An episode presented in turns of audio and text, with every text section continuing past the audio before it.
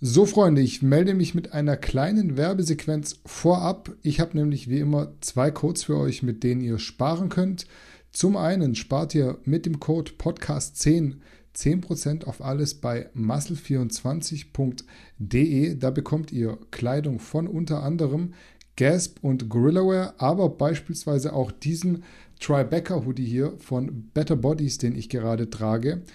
Den gibt es aktuell für starke 35,88 Euro statt regulären 79,90 Euro. Hierfür aber bitte den Code nicht vergessen.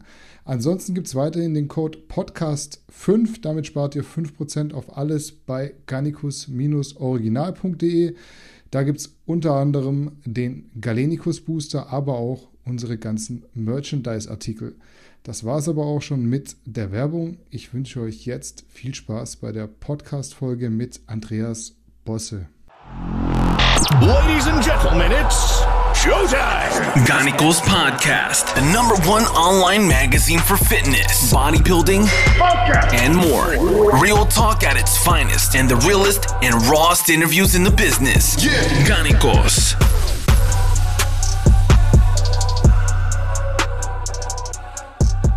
Guten Abend, beziehungsweise guten Morgen oder guten Mittag, je nachdem, wann ihr das Ganze hört. Ich begrüße euch zu einer neuen Episode des Garnicus Podcasts. Heute mit einem Gast, der definitiv für Real Talk steht, würde ich mal sagen, und ohne Rücksicht auf Verluste auch seine Meinung sagt. Ich rede von dem guten Andreas Bosse. Andi, erstmal vielen Dank für deine Zeit und herzlich willkommen im Mahlzeit. Podcast. Hallo, hallo. Mir fällt, da draußen. Mir fällt eigentlich auch relativ spontan jetzt gerade noch eine Frage ein, äh, die ich direkt mal zu Beginn fragen könnte. Äh, vorletzte Woche, glaube ich, hatte ich einen potenziellen Gast, der von sich aus nicht mit mir reden wollte, obwohl ich jetzt mich nicht als unangenehmen Gesprächspartner beschreiben würde. Jetzt gab es tatsächlich den Fall, dass jemand hier nicht in den Podcast kommen durfte, weil sein Sponsor es ihm quasi nahegelegt hat. Du bist ja auch gesponserter Athlet. Ja. Musstest, musstest du für heute bei Sinop anrufen und fragen, Nein. ob du hier mit mir quatschen darfst. Deshalb bin ich bei Sinop, weil die Leute da sehr, sehr entspannt sind und äh, sowas gar nicht in Frage kommt. Warum auch? Ja, ich fand es auch recht krass, weil äh, ich habe dich ja auch vor gefragt, gibt es Tabus, wenn es welche gegeben hätte? weil, weil Garnicus einen Booster hat oder wie? Oder weil ihr jetzt Produkte habt, aus dem Grund wahrscheinlich. Ich glaube das tatsächlich ehrlich gesagt gar nicht, weil es Aha. war schon ein, ein anderer Athlet bei uns im Podcast hier drin von denen. Deswegen ist es so, wahrscheinlich werden jetzt auch die meisten wissen, äh, um wen es geht, aber ähm, Okay. das ist so tatsächlich für mich auch ein bisschen nicht nachvollziehbar, weil ich frage die Leute auch vorher immer, ob sie irgendwo drüber nicht reden möchten und das hättest du ja auch die Möglichkeit gehabt, da Nein zu sagen und äh, deswegen wäre eigentlich ganz so alles easy gewesen. Alles vom Feinsten. Top. Ja. Mich hat ist da völlig entspannt. Ja, mich hat es nur interessiert, aber ich freue mich natürlich, dass du mit mir reden möchtest und auch nicht vorher fragen musstest. Lass uns direkt ins erste Thema starten, denn auch Gerne. wir zwei kommen nicht um die Corona-Krise rum. Du hattest Leider. mir gesagt, du ziehst gerade um. Wie ist es im Corona, im, im Corona-Zeitalter umzuziehen mit Kontaktbeschränkungen und Co. Ähm, ich habe gehört, dass man umziehen darf. Das ist wohl rechtlich so geregelt. Okay. Habe ich mir auch Gedanken gemacht, aber man darf sogar ein Um- Umzugsunternehmen organisieren oder du darfst sogar irgendwie mit fünf bis sieben Personen darfst du umziehen. Da haben wir uns wahrhaftig äh, schlau gemacht. Mhm. Und das heißt, Ja, das- ihr, ihr macht jetzt mit Umzugsunternehmen oder mit Kumpels? Nee, wir machen es wirklich allein mit Kumpels und äh, dass das nun gerade in diese Phase fällt, das hätte ich äh, im Januar auch noch nicht gedacht. Jetzt ist es so und naja, kriegen wir auch hin. Gym hast du ja auch, du bist eigentlich direkt an der Front mit den Gym-Schließungen. Ja, ja. Wie läuft es gerade bei dir so mit, mit im Gym? Wie ist so die Lage? Was, was sagen die Mitarbeiter? Was sagen die, Äh, Ich habe zwei die Mitarbeiter. Ja, die Mitarbeiter oder anders. Ich habe ja regen Kontakt über meine sozialen Netzwerke zu meinen Mitgliedern. Das ist vielleicht so ein kleiner Unterschied im Privatgym. Aber das bin ich denen einfach schuldig, glaube ich auch, einfach zumindest mal ein Feedback zu geben. Auch, dass wir Veränderungen im Studio vornehmen. Zum Beispiel, wir haben jetzt Umbaumaßnahmen äh, natürlich in die Zeit gelegt, die wir im Sommer machen wollten. Einfach up to date bleiben und den Leuten eben doch zeigen, zum Beispiel jetzt auch mit der Demonstration, was ihr heute veröffentlicht habt, dass wir uns einfach bewegen. Das bin ich. Ich bin eigentlich den Mitgliedern in dem Sinne nichts schuldig, weil wir können für die Situation nichts oder kein Studio in Deutschland. Aber ich finde, wenn man irgendwo darum bittet, dass die Leute ihre Beiträge weiter bezahlen, sondern damit wir erhalten bleiben können, dann sollte man äh, auch zeigen, dass man sich bewegt. Das ist so meine persönliche Meinung, dass das vielleicht nicht jeder so sieht. Hm, Ist mir im Prinzip dann auch egal, wobei ich auch auf die Straße gegangen bin, nicht für mein Gym, sondern ich bin wirklich für alle Gyms in Deutschland eigentlich auf die Straße gegangen, mit den Gyms, die mit dabei waren. Danke mal an die auch, die da mitgezogen haben. Wir machen in 14 Tage weiter. Am 16.05. sind wir wieder auf der Straße, dann größer, dann mehr. Und das organisieren wir gerade deutschlandweit in alle Bundesländer und in alle Landeshauptstädte, dass sie alle vor ihren Landtagen, Tagen, Rathäusern dort was ähnliches machen. Wir müssen einfach Gehör finden, das ist einfach zu wenig momentan. Das ist Wahnsinn. Mhm. Ja. Was, was glaubst du ist der Grund, warum gerade so die Regierung und auch der Gesundheitsminister Jens Spahn nicht so viel übrig hat dafür, dass die Gyms wieder aufmachen und die Leute ja etwas für ihre Gesundheit tun können? Das ist so eine Diskussionsfrage. Ich sage dir ganz einfach, worum es geht. Ähm, ich glaube, Gesundheit ist oder anders, man verdient kein Geld mit Gesundheit, ganz einfach. Und die Lobby, äh, die der Staat hat, die hat er nicht mit den Fitnessstudios, aber mit, dem Pharma, mit der Pharmaindustrie. Und Fakt ist doch einfach eins, müssen wir alle wissen, mit kranken Menschen lässt sich richtig Geld verdienen. Überall auf der Welt. Und deshalb ist diese Pharmaindustrie auch mit dem Staat äh, verwurzelt. Und ich glaube ganz einfach, ohne Verschwörungstheoretiker zu sein, dass das ein, mit ein Grund ist, dass Studios bis heute noch nicht mal erwähnt sind. Sind jetzt in einem Programm für Ende Mai als Gespräch in einer Klammer sind Fitnessstudio erwähnt. Da muss ich mich doch fragen, wir sind die Gesundheitsmacher. 12 Millionen Menschen trainieren, 10.000 Fitnessstudioanlagen, nur Fitnessstudioanlagen gibt es. Warum werden die nicht gehört? Und deshalb musste ich jetzt auf die Straße gehen. Das ist eigentlich, eigentlich viel zu spät, nur wussten wir alle nicht. Nicht nach drei Wochen, dass das noch sieben, acht, neun Wochen geht. Also ich hätte damit nie gerechnet, Danny. Also da, äh, ich falle jetzt rückwärts echt aus den Latschen, dass noch nicht ein Gespräch über Studios war. Und deshalb hoffen wir jetzt auf auf Mittwoch, dass Frau Merkel und ihre Verbündeten dann auch mal uns erwähnen. Irgendwie so ein bisschen. Weil so mhm. geht's ja nicht. Was mich ja nicht wundert, das Ausland macht es vor und die Länder drum um, um uns herum äh, öffnen ja auch alles jetzt. Äh, deswegen hoffen, das weiß ich auch von anderen Studienhabern, mit denen ich in Kontakt bin, hoffen viele auf Mitte, Ende Mai. Ich eigentlich auch, aber du kannst mittlerweile deine Hoffnung auch teilweise echt begraben, weil du nicht weißt, was hier gerade so abläuft. Und wie gesagt, Gesundheit ist nicht interessant für den Staat. So mhm. einfach ist es. Hm, ja, also ich glaube, wir konnten alle nicht ahnen, dass es so lange geht. Wir haben alle uns so ein bisschen äh, verschlossen und gedacht, das wird schon wieder schnell vorbeigehen. Ja. Hast du das Gefühl, dass du Gehör gefunden hast jetzt durch deine, es war ja eine stille Demonstration, die ihr da letzten Samstag abgehalten habt? Ja, da haben wir viele so, ah, Mensch, so wenig. Ich sage ja, ihr müsst mal die Gesetze sehen, wir müssen uns auch daran halten. Ich durfte nur 20 Menschen anmelden. Also habe ich 20 Studiomitglieder knapp zusammenbekommen.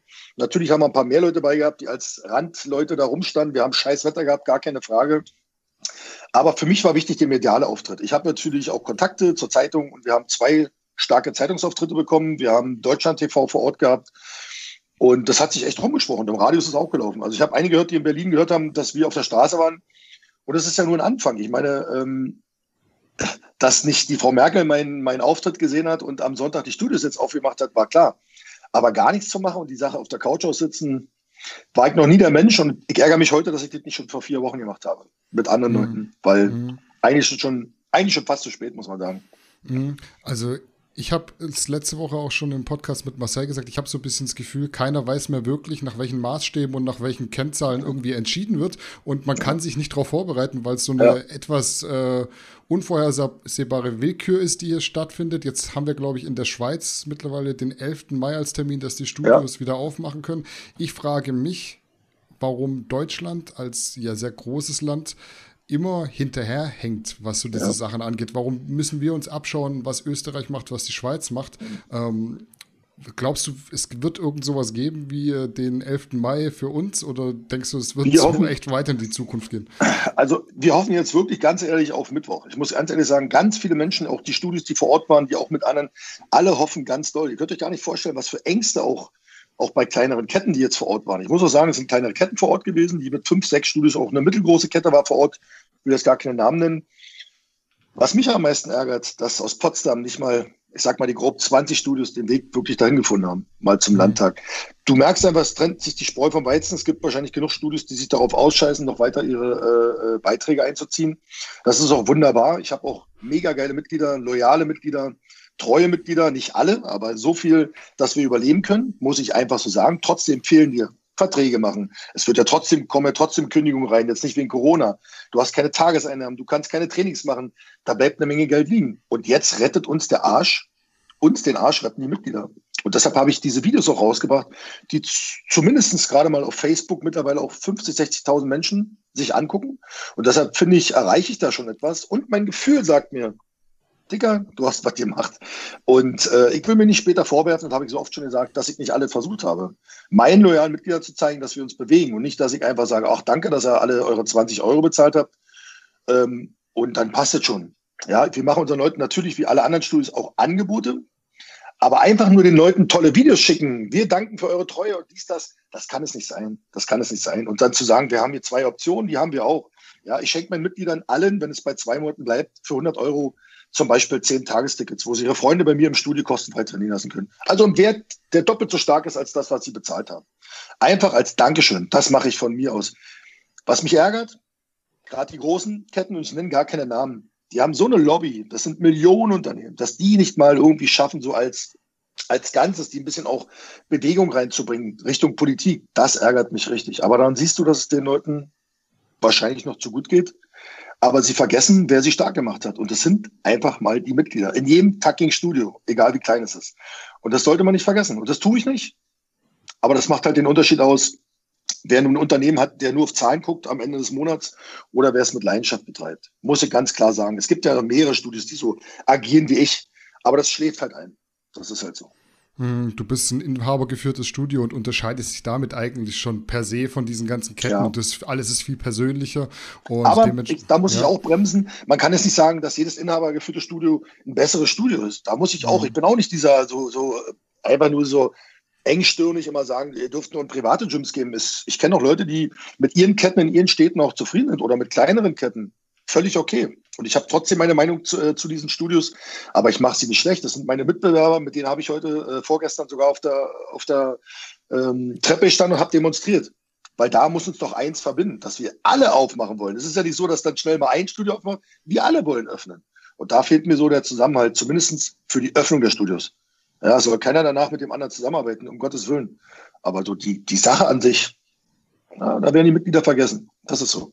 Hm, ja, die, die Not ist einfach bei den großen Ketten nicht da. Du bist einfach jemand, der, der gar nicht so viele Mitglieder hat, auch deutschlandweit, weil er ja bloß ein Studio hat. Natürlich Richtig. haben die keine finanzielle Not, auf die Straße zu gehen. Die sagen sich, wenn es zwei Monate dauert, dauert es zwei Monate, sonst dauert es halt drei Monate. Und da bist du eben ähm, in einer ganz anderen Position. Du hast es auch gesagt, ja. du machst dir langsam Angst um deine Existenz. Naja, nicht jetzt. Nee, muss ich auch, das habt ihr so zwar geschrieben, na klar mache ich mir Gedanken darüber, mhm. weil wir wissen ja alle nicht, wie lange geht das jetzt hier. Natürlich unterstützen uns die Mitglieder. Ja, wir halten es auch noch diesen Monat durch, äh, wenn die Mitglieder so weiterbleiben. Aber wie lange äh, kann man denn die Leute hinhalten? Ja, das ist die Frage. Das macht mir Angst. Und die meiste Angst, warum ich um meine Existenzangst habe, ist, dass vom Staat uns allen Studios, vielleicht gibt es ja schon für welche, keine Planungssicherheit ist. Wir haben keinen, ich habe nicht mal eine Vorgabe, was ich eigentlich demnächst so tun muss, damit wir wieder öffnen können. Also agieren viele Studios ja schon selber. Wir schreiben übrigens gerade einen Brief, wie viele Studios auch an die Gesundheitsämter nochmal. Das habe ich übrigens auch schon vor sechs Wochen mal getan, aber unter einem anderen Fokus. Jetzt geht es um die Neueröffnung unter die Maßnahmen, die wir schon machen und dem Staat, dem Land, dem Bund anbieten, damit sie einfach mal sehen, wir bewegen uns. Wir warten jetzt nicht, bis der Staat sagt, so, jetzt macht er mal ein paar Stationen hier an, mal da ein bisschen Hände desinfizieren. Das habe ich alles schon gemacht. Ich habe jetzt in jedem Klo wirklich hochwertige äh, Desinfektionsmaschinen, Händedesinfektion, einen Standdesinfizierer für vor dem Studio. Wir haben, das ist jetzt ein Zufall, aber alles, wir haben gerade Duschen, äh, Bad, alles neu gemacht. Das ist alles auch Picobello. Ja, und dass man eigentlich einen normalen Hygienestandard im Studio hat, sollte eigentlich normal sein. Ich finde das auch ein bisschen übertrieben, immer, dass wir hier die Keimschleudern sind. Und dann habe ich gestern äh, gesehen, dass Ikea aufmacht und da tausend Leute davor stehen an irgendwelchen verschmuddelten äh, Einkaufswaren. Also, wie du es vorhin schon sagtest, wo differenziert man da, welche Läden offen sind? Ja, das ist, äh, ich habe keine Busfahrer, der hat zu mir gesagt, Anni, ein Schwachsinn, bei uns stehen die Leute alle äh, eng an eng im Bus, da steckst du dich zehnmal mehr an in so einem verkeimten Bus oder einer U-Bahn, als finde ich in einem vernünftig sauber gemachten Fitnessstudio. Und dass die Leute doch klar denken können, dass sie jetzt wissen, wir haben jetzt das Coronavirus, wir müssen uns jetzt nicht alle umarmen im Studio, müssen nicht nebeneinander stehen, sondern jeder geht seinem Training nach, dann lässt man halt mal die Duschen zu und die Umkleidekabinen und regelt das anders. Ich bin ja bereit, wie viele andere Studios. Nur wenn du so gar nicht als, als, als Branche erwähnt wirst, dann kriegst du Existenzängste, weil ich ja nicht weiß, geht das bis Juli? Machen meine Mitglieder mit? Ja klar, habe ich vom Staat Geld bekommen, bedanke ich mich auch. Ist ja selten, aber ich habe auch 20 Jahre eingezahlt. Ich bin 20 Jahre, ist das mein Lebenswerk. Das ist ja, du hast 20 Jahre dir was erarbeitet, da kam die, nicht irgendein Erkältungsvirus und hat gesagt, du, jetzt machst du mal zu.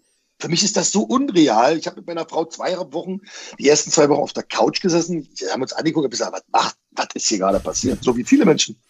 Ich kann das bis heute nicht verstehen. Ich bin, Danny, mein ganzes Leben lang noch nie arbeitslos gewesen. Ich bin arbeitslos. Ich kann nichts machen. Mhm. Ich habe mein Leben lang immer gearbeitet oder irgendwas nebenbei gemacht. Du kannst ja nicht mal was nebenbei machen, weil alle geschlossen ist. Und das ist schon brutal. Und das macht mir Angst. So muss man es vielleicht erklären. Ähm, ich denke auch, dass wir noch im Juli äh, äh, da sein werden, weil wir einfach ja, loyale Mitglieder haben. Aber ich will das nicht. Ich will nicht, äh, äh, es geht ja nicht darum, dass die Leute Verluste haben. Wir bieten unseren Mitgliedern, wie alle Studios, es so an, dass sie nach hinten raus keinen Verlust haben. Das sollte übrigens jedes Mitglied auch in anderen Studios wissen, zumindest wenn die es so handhaben. Und das macht Angst. Ja, du weißt ja nicht, wie alles kommt.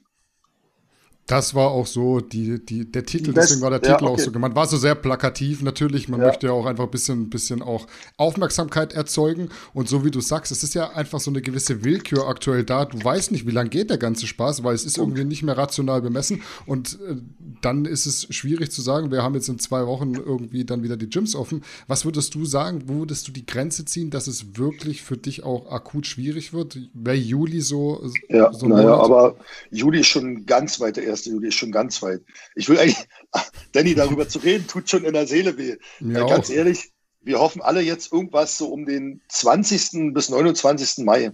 Das sickern ja auch immer so von allen Informationen durch, wobei man da aufpassen muss. Ähm, die Leute sind ja irgendwie nach acht Wochen, wird ja jeder so ein bisschen verrückt. Ja, jeder hat fest irgendwo was auf und das Netz ist voll äh, Fake News, das weißt du auch. Äh, ich kann teilweise, glaube ich, sogar schon unterscheiden.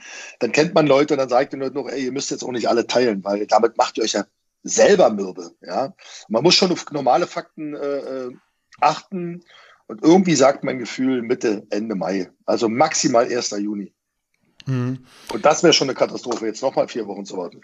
Ja, definitiv. Du warst Wahnsinn. jetzt quasi auf der Straße, kann man fast schon sagen, bist ja. mit, äh, mit Plakaten vor den äh, Brandenburger Landtag gezogen. Jetzt gibt es ja eine Sache, die dich verbindet mit dem ähm, auch oft von uns erwähnten DSSV, glaube ich, der ja. Deutsche Sportstudio-Verband. Genau. Eigentlich habt ihr dasselbe Ziel, aber ihr habt ein bisschen andere Herangehensweisen. Was ist jetzt so deine Meinung zu diesem Vorgehen des DSSV, der, glaube ich, jetzt schon drei Briefe geschrieben hat, aber ja. da ist auch noch nicht so aber, viel bei rumgekommen. Ja, so ein Brief, eigentlich müsste ich den Brief mal veröffentlichen. Wir tauschen uns den gerade untereinander unter Studios aus. Der ist den ich hier gerade liegen habe, besser geschrieben als der vom DSSV. Fakt ist, ich bin ja in diesem Verband gar nicht drin.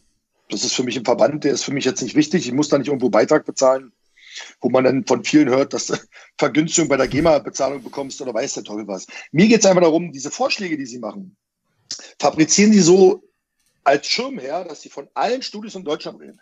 Ich mache es mal ganz kurz, um das nicht langweilig werden zu lassen. Du kannst nicht äh, äh, erzählen, sowas machen alle Studios. Du musst das doch individuell machen. Nicht jedes Studio kann zwischen den Geräten Plexiglasscheiben machen.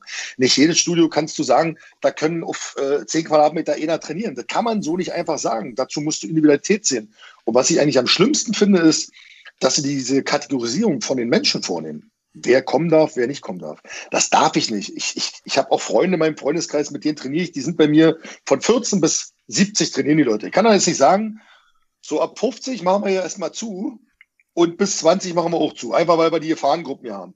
Das finde ich gar nicht gut. Und da sprechen sie nicht für mich. Und das ist, das fand ich jetzt persönlich nicht gut. Über diesen letzten Bericht, nee, dieses letzte Video haben sich viele, viele Studios aufgeregt in Deutschland.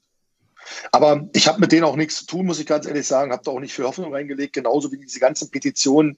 Das ist für mich alles im Nachhinein doch Quatsch sage ich dir so, wie es ist, weil dann zwei Tage später kommt von dem die Petition, von dem, was sollst du überhaupt noch unterschreiben? Deshalb, Fluch und Segen sind so die sozialen Netzwerke zur Verbreitung von Dingen, die für mich echt sind, real sind, finde ich es gut, aber du kannst eben doch viel Schrott mitnehmen. Deswegen muss man sich mal bremsen und deswegen war die Idee, die durch den Kiro Feldmann, Andrew Gerz in Hamburg und durch noch jemand anders auf die Straße zu gehen, das fand ich einfach geil. War das, da hole ich mir die Zeitung hin, da kenne ich Leute, die halten das medial und ehrlich real fest. Das waren gute Berichte und das kann jeder lesen. Fertig.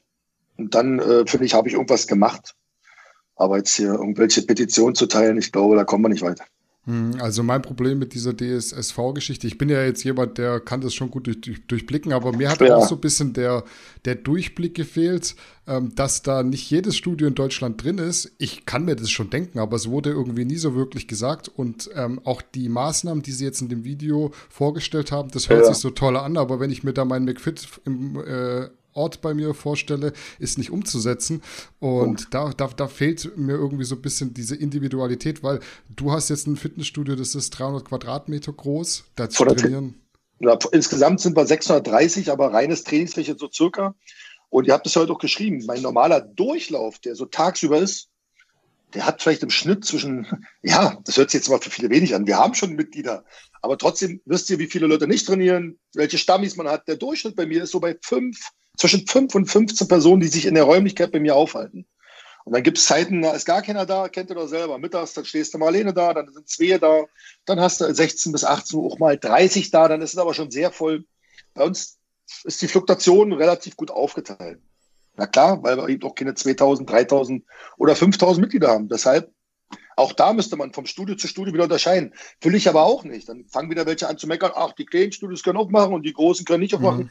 Das ist auch wieder so ein Problem. Und so wird es noch kommen, habe ich fast Angst. Ja, das ist, das ist das Problem, ja. Ich ja. sehe, ich sehe so, ich finde es sehr solidarisch von dir auch, dass du sagst, du willst es so gar nicht, aber du hast jetzt maximal, lass es jetzt mal 30 Leute da sein, die wirklich ja. zur Stoßzeit mal da sind, ja. sind so 10 Quadratmeter pro Person. Du hast eine riesige Fensterfront, ich war jetzt noch nie bei dir, alles, aber ich habe Videos gesehen. Genau. Ja, du kannst eigentlich alles aufmachen. Alles machen, lüften, alles. Wir könnten alles einhalten. Nur hört sich jedes Bundesland von jedem einzelnen Studieninhaber an, was er kann, was er nicht kann, das glaube ich nicht. Und das ist das mhm. Problem. Also wenn Sie sagen, stopp, stopp, stopp, stopp, eure Briefe, ich schicke ihn trotzdem ab jetzt, interessieren mich nicht. Wir machen eine Einheitsregelung. Und das wird so kommen. Dann wird es wieder hingeben, der kann das nicht einhalten, der andere sagt, ah, super, ist ja perfekt alles. Und da kommt's. Wir haben Leute schon vorgeschlagen, die machen jetzt in Studios in Deutschland zwischen jedem Gerät eine Plexiglasscheibe. Na, sag mal. Soll ich jetzt die Plexiglasindustrie jetzt hier hochhalten? Geht bei mir nicht gar nicht möglich, aber das ist eben so, naja, der Wahnsinn da, gerade. Das ist eben die Geschichte, die ich meine, ist diese Willkür, auch diese Etablissements bis 800 Quadratmeter zu öffnen. Mit welchem Sinn? Also ist doch cooler, wenn du mehr Platz hast, dass sich die Richtig. Leute verteilen können. Richtig. Und das ist auch das, was ich meine. So, es hört sich alles so sehr logisch an, was du sagst, aber ich habe nicht das Gefühl, dass hier nach Logik entschieden wird. Und dann kann es halt auch sein, es geht noch drei Monate und dann sitzt Richtig. du da. Richtig. Genauso, genauso. Und das macht mir Angst und da, da bin ich ehrlich, habe ich Existenzängste. Da muss man ja auch ehrlich sein. Wie soll ich so tun? Ich muss nicht mal der harte Kämpfer sein. Na klar kämpfen wir bis zum Schluss. Und ähm, nochmal zur Wiederholung, wir haben geile Mitglieder, gar keine Frage. Aber ich möchte es denen nicht antun. was soll ich die ganze Zeit machen? Du kannst dir gar nicht vorstellen, wie wir alle hier drauf rumsitzen. Ich fahre ja schon automatisch jeden Tag in den Laden, einfach um, eine, äh, ähm, um den Alltag zu haben. Wir stehen zur gleichen Zeit auf, wir machen alles so wie immer. Und dann bin ich halt einfach da und hänge am Computer rum, äh, beantworte E-Mails, dies, das, jenes, um ein bisschen Normalität zu haben. Aber langsam reicht's. Ist wirklich so.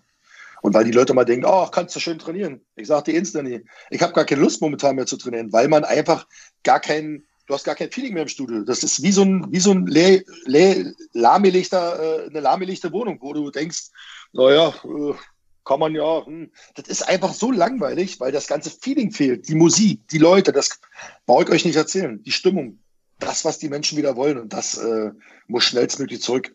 Ja, weil die Leute gehen ja kaputt. Ihr könnt euch gar nicht vorstellen, was mir so Mitglieder alles schreiben, wie depressiv sie sind und das ernsthaft depressiv, was ihnen fehlt, dass sie sich krank fühlen, all die ganzen Sachen. Aber das kommt da oben nicht an, Daniel. Das kommt da oben nicht an. Das interessiert keinen. Gesundheit ist eigentlich das höchste Gut und trotzdem ist es das Unwichtigste in unserer Gesellschaft, kurioserweise. Also nicht für uns Menschen, aber für die, die uns regieren. Ja, du hast es schon so. richtig gesagt. Also damit kann man kein Geld verdienen. Was sind jetzt so deine Konzepte? Du hast gesagt, du hast Desinfektionsmaschinen am Eingang in den Toilettenbereichen. Was ist Na, so, ein Stand, du Stand, so, ein, so ein Standinfizierer, den wir gleich, bevor du reinkommst, äh, äh, hm. bevor die Leute mal, später mein Studio betreten, weil es wird auch so kommen, das können sich alle gleich merken. Und da sollten sich alle Studios und auch andere Läden, auch jetzt Freunde von mir, die Restaurants haben. Es wird so kommen, ich glaube, die Zeit nach Corona, dass allgemeine Hygienemaßnahmen höher angesiedelt werden in Deutschland durch diese Krise. Finde ich jetzt gar nicht so schlimm. Ja, vielleicht tun ja. einige Studios dann mal sogar mehr für ihr Studio, als sie, sie getan haben. Ich finde das gar nicht schlimm. Wir haben elektronische Handdesinfizierer in den Toiletten, drei Stück, unten oben. Noch eine extra äh, Pumpbar, wie man es aus dem OP kennt, im Laden direkt und noch einen großen Standdesinfizierer, der direkt vorm Geschäft steht. Ja, dann sollen die Leute sich auch einfach selber äh, hygienisch kleiden, wenn sie in ein Studio gehen. Vielleicht achten die Leute auch mal mehr auf ihre ja, eigene Hygiene, weil es gibt ja auch Menschen, die willst du manchmal gar nicht im Studio haben, das kennt wahrscheinlich jeder. Ähm, dann soll sich jeder selber Handschuhe mitbringen, habe ich selber schon gesagt. Keine Einweghandschuhe. Dann holt euch Sporthandschuhe, die man waschen kann, dass man eben nichts angrabbelt. Wir machen unseren Laden halt zusätzlich öfters noch sauber. Wobei das alles ein Schwachsinn ist für mich. Da bleibe ich dabei. Ähm, wer, wer, hat sich denn früher mit irgendwas angesteckt in einem Fitnessstudio? Nicht mal in, in der dreckigsten Keimsteuer hat sich irgendjemand angesteckt. Und heute wird es halt einfach so übertrieben. Mir aber egal, wir sind bereit dazu. Wir machen das alles. Wir werden auch diese Aufkleber noch organisieren, dass das für später einfach, dass man Abstand hält. Ja, mehr will ich eigentlich nicht machen, muss ich sagen. Und dann achtet man halt einfach darauf, dass der Zulauf so geregelt ist, dass es einfach nicht überfüllt ist. Und dann sollte es doch passen. Das sind also deine, deine Konzepte, sind die Desinfektionsmaschinen, ja. einfach, dass du sagst, äh, du machst darauf aufmerksam und auch, dass du auf die Durchlaufzahlen achtest, worauf du eigentlich gar nicht achten musst, weil dein Etablissement ja so in der Größe so ist, dass es eigentlich gar keine großartigen Probleme geben dürfte. Keine großen Änderungen, ja, wobei ich jetzt auch glaube, dass wenn wir jetzt auch wieder aufmachen, auch schon wieder äh, mal mehr Leute auf den Schlag da sind. Aber ich kann mit meiner Kundschaft reden. Ich habe zu vielen privaten Kontakt. Dann kann man eben doch sagen, pass auf Leute, wenn ihr wisst, ihr könnt auch vor 16 Uhr kommen, dann verteilt euch einfach über den Tag. Na klar, deshalb, du bist ja immer im Gespräch, deshalb bin ich täglich im Gespräch und teile ihm mit, was ich mir so vorstellen kann, damit man sich schon vorher darauf einstellen kann, der Boss, was will der jetzt von mir? Und ähm, wenn die halt von uns wollen, dass diese Begegnungsstätten wie Dusche und Umkleide erstmal geschlossen werden, na dann werden die geschlossen. Mein Studio ist so gebaut, dass man eben oben vor dem Laden seine Straßenschuhe abstellt aus der Tasche seinen Tonschuh holt und die Sportsache anhat. Dann müssen wir uns eben alle mal darauf einstellen. Naja, ist doch kein Problem. Weil es gibt doch schon wieder Leute, die jammern und, oh, und ich Maske. Ich bin auch der Meinung, wer eine Maske aufsetzen will, der soll die einfach aufsetzen. Und wer Angst hat, soll ja nicht in eine Fitnessstudio gehen. Das ist für die Leute gedacht, die mit der Situation anders umgehen als andere Menschen. Ja, nicht, äh, nicht die Menschen, die jetzt auf der Straße einen Maulkorb tragen. Das ist für mich das, Katastrophalste überhaupt. Die sollen doch nicht in den Gym gehen. Aber alle anderen, die vielleicht so wie du und ich denken, sollen doch einfach ihr Leben leben. Ganz einfach. Ja, also ich habe auch mittlerweile die Erfahrung gemacht, man muss diesen Mundschutz äh, in den geschlossenen Räumlichkeiten tragen. Jetzt trägt er mittlerweile auch schon draußen jeder und alle gucken mich an, als wäre ich ein Alien, ja. weil ich den Mundschutz nicht anhabe, dass ich mir jetzt mittlerweile vorkomme wie der größte Vollhorst. Na, hättest du sowas vor zehn Wochen gedacht? Du kommst dir manchmal schon komisch vor, als wenn du was, naja, du machst ja was falsch, du hast keinen auf. Ja. Ja. Wahnsinn, Wahnsinn. Was ist jetzt äh, deine Meinung so abschließend zu dieser Corona-Thematik, wenn man es jetzt auch mal einfach völlig von deinem Gym trennt? Bist ja. du jemand, der viel kritisch hinterfragt? Ich höre es schon so ein bisschen raus, oder? Ja. ja. Also ich versuche auch zwischen den Zeilen zu lesen. Jetzt bin ich mit 45 vielleicht nicht mehr der Jüngste, sage ich jetzt mal, sodass man in seinem Leben ja auch schon geschichtlich ein paar Sachen mitbekommen hat, die man auch ein bisschen zusammenzählen muss. Es ist von allem etwas, was das Ganze so ein bisschen eben auch ja, so eine komische Stimmung gibt. Ja, und das ist das Problem. Das darf nicht in Verschwörungstheorie gehen. Bin ich nicht. Ich bin auch kein Hobby-Virologe. Aber es gibt eben trotzdem drei, vier echte, ordentliche Statistiken, die eben auch sagen, dass man es ein bisschen übertreibt, dass hier wirklich die Mücke aus dem Elefant, aus der Mücke ein Elefant gemacht wird. Das ist meine persönliche Meinung. Es kann jeder da draußen anders sehen, um Gottes Willen. Aber ich versuche auch mich nicht nur damit zu beschäftigen oder so extrem, weil sonst wirst du Mürre. Weil du kommst zu keinem Ziel. Jeden Tag hast du neue Informationen. Ja, heute heißt es wieder, das stecken sich nicht mehr, mehr 100 Leute an. Vorgestern waren wir noch bei 2000. Was stimmt jetzt eigentlich? Ja, und dann kommt die ganze Fake-Scheiße noch dazu und es bringt dich nicht weiter. Und manchmal mhm. ist es auch gut, mal den Fernseher tagsüber nichts anzumachen. Es tut wirklich gut. Das ist wirklich Wahnsinn. Was sagen denn so Menschen in deinem Umfeld, was sagen so Mitglieder, zu denen du Kontakt hast? Ist es da auch so, dass du eher den allgemeinen Konsens raushörst, dass die sich eher kritisch Gedanken machen? Oder gibt es wirklich Leute, von denen du sagst, die haben wirklich massiv Angst? Also zu denen man ja Kontakt hat, sind ja meist Leute, mit, mit denen du dich auch verstehst. Ja, ich will ähnlich, nicht sagen, ähnlich denkende. Ja, genau, und dann ist das genau so. Ich frage dich doch mal selber, und ich bin ehrlich, die Frage höre ich ganz oft. Andi, kennst du jemanden, der an, der an Corona erkrankt ist? Nicht verstorben oder verstorben erkrankt. Ich habe noch nie einen Fall gehört. Hat, hat sich da jeder bestimmt mal hinterfragt. Und das würde mich mal interessieren, wo sind diese ganzen Corona-Toten, von denen uns erzählt wird? Ich meine, Deutschland ist ja glimpflich davon gekommen, darf man ja nicht vergessen. Aber naja, du merkst, es wird eine Diskussion, die geht uns unendlicher. Da müssten wir jetzt mal über diese Influencer von zwei Jahren reden. Überlegt mal, da hat kein Mensch was im Fernsehen von erzählt. Das sind Statistiken, die kriegst du jetzt mal so nebenbei um die Ohren gepfeffert. Und es ist doch klar, dass die Leute sich damit auseinandersetzen. Du, ich, jeder. Und da fragst du dich, warum ist das jetzt so? Ganz ich bin kein Virologe, ich sag's immer, ich bin kein Experte, ich mache mir ich einfach mit gesundem Menschenverstand drüber ja. Gedanken und ich habe genau. mittlerweile die Angst, dass die Kollateralschäden mittlerweile die wirklich äh, akuten Fälle dieses Coronavirus übertreffen und da dürfen wir nicht hinkommen, meiner Meinung nach. Da sind wir aber schon. Glaube ich auch. Ich glaube, die überragen die schon über seit langem, habe ich das Gefühl. Also gerade Gastronomie tut mir richtig leid, auch wenn wir jetzt nicht ganz Zeit vielleicht über Corona reden sollten, aber die Gastronomie tut mir richtig leid, weil ich auch Freunde habe. Ähm, und wenn man aber auch die Leute hört, wie schaffen die Unternehmen nicht mal zwei, drei Monate durchzuhalten ohne äh, das Aufhaben? an die muss ich immer sagen, wer noch nicht selbstständig war, kann in dieser ganzen, in diesem Business gar nicht mitreden. Die Leute denken immer, du nimmst Geld ein und das Geld ist deins. Dass du laufende Kosten jeden Monat hast, dass du deine Gelder auch an den Staat bezahlst und du selber auch davon leben musst und dann nicht groß was weglegst. Es gibt Unternehmen, die laufen super, so wie bei mir, die laufen super. Ich bin, ich bin auch ehrlich, mein Unternehmen läuft super, aber ich kann am Ende des Monats nicht davon am Ende, wenn alle ausbezahlt sind, alles bezahlt ist, nur sagen, jetzt lege ich hier noch, sagen wir jetzt mal aus Spaß, 20.000 Euro weg. Die Leute denken das. Die ja. Leute denken das bei jedem. Genauso ist das in, in den geilsten Restaurants in Berlin. Die laufen, die können alle ihre 30 Mitarbeiter bezahlen und der Chef zahlt sich auch 5000 Euro aus. Ja, keine Frage. Aber dann bleibt kein Geld mehr übrig, dass man eine Corona-Krise übersteht. Und das ist das, was man auch mal nach draußen tragen muss. Immer diese Klugscheißer, die dann da mal mitreden wollen. Ah, Studio und jetzt, ihr, ihr kriegt doch die Einnahmen, noch die, die Mitgliedsbeiträge. Und den Rattenschwanz, was es alles kostet, den sieht immer keiner. Und das ärgert mich immer ein bisschen, dass man dann immer so hingestellt wird, die Studios verdienen uns noch doof und dämlich. Das ist so ein bisschen, hört man auch manchmal so, naja, von so einem, von manchen Leuten unter manchen Posts, die dann immer so ihr Dinger da rausknallen. Das ärgert mich dann immer ein bisschen. Die gar nicht so den, den Background sehen, was dahinter steckt und dass manche Leute eben doch Kredite laufen haben. Bla, bla, bla, bla. Das ist Wahnsinn. Und jeder will sein Geld. Und ich bin auch ein Mensch, um das mal vielleicht abschließend zu sagen. Mhm. Ich bedanke mich deshalb bei meinen Mitgliedern, weil ich denen auch mal erzählt habe, ich will ja alles weiter bezahlen. Ich will keine Stundung. Was ist eine Stundung? Das ist ein Aufschieben nach hinten. Dann kommt im September der große Gong. Ich will meine Miete jetzt bezahlen, weil an der Miete hängt auch ein Unternehmen, der auch seine äh, äh, Leute bezahlen muss. So sehe ich das. Und nicht einfach, hey, fick dich mit deiner Miete, jetzt habe ich kein Geld. Ich bin nicht so erzogen worden. Ich bin noch aus dem Elternhaus, ähm, solange ich das alt machen kann mache ich das auch. Und ich habe einen guten Steuerberater, der auch zu mir gesagt hat, Andres, zahl deine Steuern weiter, solange du das alles normal kannst. Weil irgendwann wird der Weg auch mal wieder normal laufen. Und dann stehst du nämlich vor so einem Berg. Dann kommt der Vermieter, weil keiner schenkt dir was. Und ich sehe auch die anderen Menschen dahinter. Nicht, ich kann nicht bloß immer an mich denken, oh, jetzt habe ich kein Geld. Dann verdiene ich persönlich mal zwei, drei Monate kein Geld. Habe ich gar kein Problem. Aber ich möchte meine Angestellten bezahlen und ich möchte den Chef bezahlen. Fertig. Und ich glaube, du weißt, wo ich hin will. Das ist einfach so, ähm, ich sehe auch die anderen Leute dahinter. Alles was von mir Geld bekommt, ist auch ein Unternehmen, die auch wieder Leute bezahlen und so weiter und so fort. Und das darf man nicht vergessen. Man darf da nicht bloß so egoman sein und nur an sich denken. Meine Meinung.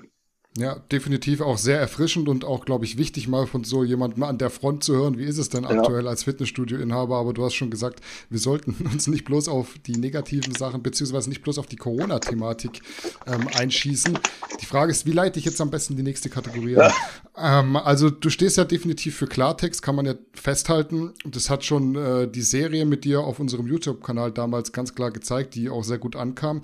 Ähm, bei einer Sache bist du aber bewusst etwas zurückhaltender, nämlich wenn es um leistungssteigernde Substanzen und die hemmungslose Ehrlichkeit im mhm. Bezug zu diesen Substanzen geht. Kannst du mal für alle Podcast-Zuschauer und Zuhörer erklären, warum du zwar leistungssteigernde Substanzen nicht tabuisierst, aber trotzdem eher ein bisschen auf die Bremse trittst, würde ich es mal nennen? Ah, wie fängt man da mal an? Ich will auch mal gar nicht, dass Leute das immer falsch verstehen. Wie soll man mhm. kurz anfangen? Ich fange mal so an, Leute. Ich habe nie, und wie du es gerade sagst, ich habe noch nie gesagt, dass leistungssteigernde Mittel nicht zu diesem Bodybuilding gehören. Da wäre ich ja schön bescheuert, wenn ich sowas verbreiten würde. Aber ich kann doch nicht ins Internet gehen und das ist meine persönliche Meinung und du musst doch mal sehen, wer guckt uns jetzt beiden zu? Weißt du, ob da ein 12-Jähriger, ein 16-Jähriger, ein 18-Jähriger oder ein 80-Jähriger dabei ist? Das wissen wir ja. beide nicht. Und wenn ich jetzt hier so mit dir das ohne Tabus hier rausknalle, mein ja, donner dir doch mal zwei Gramm die Woche rein. Ein Kumpel macht das auch. Da guckt mir vielleicht jemand zu, da wissen wir nicht, hat der Herzfehler, hat er diese äh, Sachen. Ich sehe es persönlich ganz genau so, weil der sagt, oh, der Boss ist ja cool. Der hat gesagt, 1 Gramm die Woche, schreibe ich mir auf. So, der organisiert sich irgendwas aus dem World Wide Web, knallt sich da rein, fällt irgendwann tot um, wovon wir alle nicht mitkriegen. Und dann heißt es hier, oh ja, da wurde verbreitet. Darum geht es mir. Es geht mir einfach darum, na klar, können Portale oder haben auch schon gewisse Leute eine aufklärende Sache dazu erzählt, so wie ihr das auch mal. Ihr macht das aufklärend und nicht zum Animieren.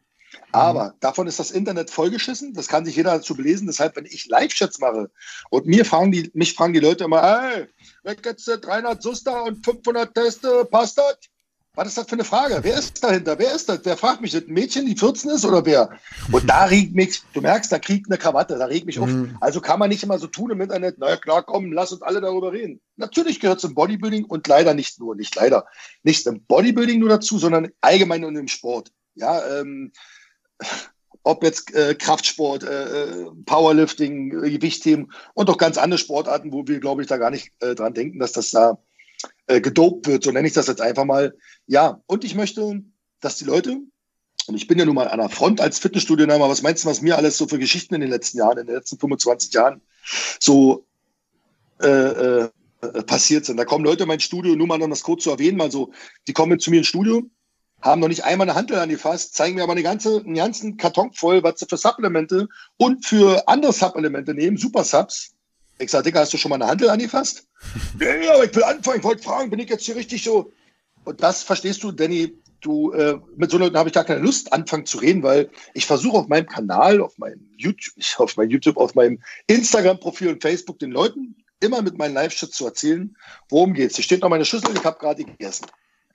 Nochmal dazu. Ich habe nicht gesagt, dass es nicht dazugehört. Aber du musst den Leuten noch die Basics erklären und kannst dem noch sagen, ich kann dir die Tüte von Jay Cutler geben, was er genommen hat. Und trotzdem wirst du nicht so aussehen. Das muss man auch mal klar und deutlich zu sagen. Nur die Leute denken eben wirklich, dass eben die Testosteronspritze oder die Deka-Spritze oder whatever das Deka setzt. Das, das gibt Leute, die haben gedacht, wenn ich was nehme, muss ich da so essen? Ich sage, mit dir habe ich gar keine Lust weiter zu quatschen, weil du einfach dämlich bist, weil du dich mit diesem Sport, mit dem Ganzen gar nicht auseinandersetzt. Und deshalb habe ich keine Lust, weil da sitzen eben auch Kasperköppel, die sich wirklich damit nicht interessieren. Und wenn jemand Interesse hat, dann soll er zu einem Coach fahren, soll Geld ausgeben und sich beraten lassen. Ganz einfach. So sehe ich. Und das muss man nicht live tun. Das ist absoluter für mich Schwachsinn, weil eben einfach die falschen Leute zuhören. Das ist doch einfach so, und die sagen, der hat gesagt. Und du wirst beim dritten ist es schon wieder was ganz anderes, was der gesagt hat. Und da habe ich einfach keine Lust, so eine Dinge zu verbreiten. Und am einfachsten für mich ist, das so zu erklären, dass ich einfach nicht weiß, wer mir hier zuguckt. Ganz einfach. Und dieses so äh, leider teilweise bis zum Verherrlichen zu machen oder über seine Mengen zu sprechen, finde ich auch nicht so positiv, weil das Problem ist ja nicht, dass er danach sagt, aber empfehle ich euch nicht, sondern er erzählt aber, dass er es getan hat.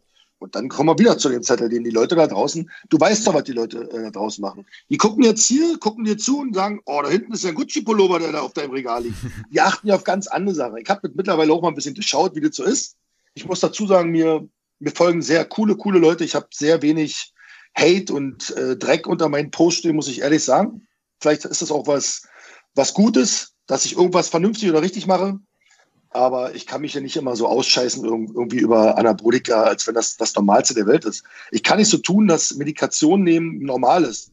Für einen unter 20-Jährigen, auch für einen 30-Jährigen. Man nimmt Medikamente zu sich. Fertig aus. Und das ist so nicht im Leben vorgesehen. Also sollte man sich doch erstmal mit allen Nebenwirkungen auseinandersetzen und am liebsten sind mir die Leute, die sich davor mit den Basics auseinandersetzen. Die wissen, ja, ich brauche meine 300 Gramm Eiweiß, ich brauche 250 Gramm Kohlenhydrate und noch 100 Gramm Fett, um auf mein Körpergewicht, das ist jetzt nur ein Beispiel, äh, Muskulatur zu generieren, weil das tut ihr durch Essen. Alles andere ist eine unterstützende Wirkung. Und die ist dann auch hilfreich, gar keine Frage.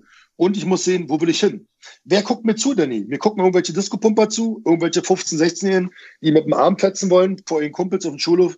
Und genau die möchte ich gar nicht beraten. Und das ist vielleicht der Hintergrund, dass man mal versteht, dass ich hier nicht immer darüber babbeln will. Ja.